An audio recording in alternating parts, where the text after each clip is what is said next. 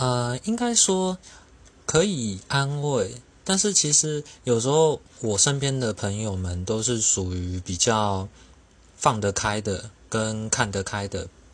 类型，所以其实他们好像也不太注重说，我一定要有另外一半，或者是有男朋友、女朋友之类的。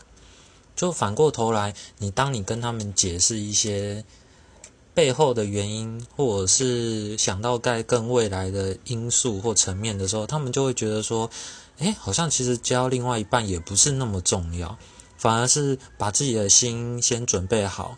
当你在准备的过程当中，如果有遇到合得来的，哎，那个时候在一起也不迟啊。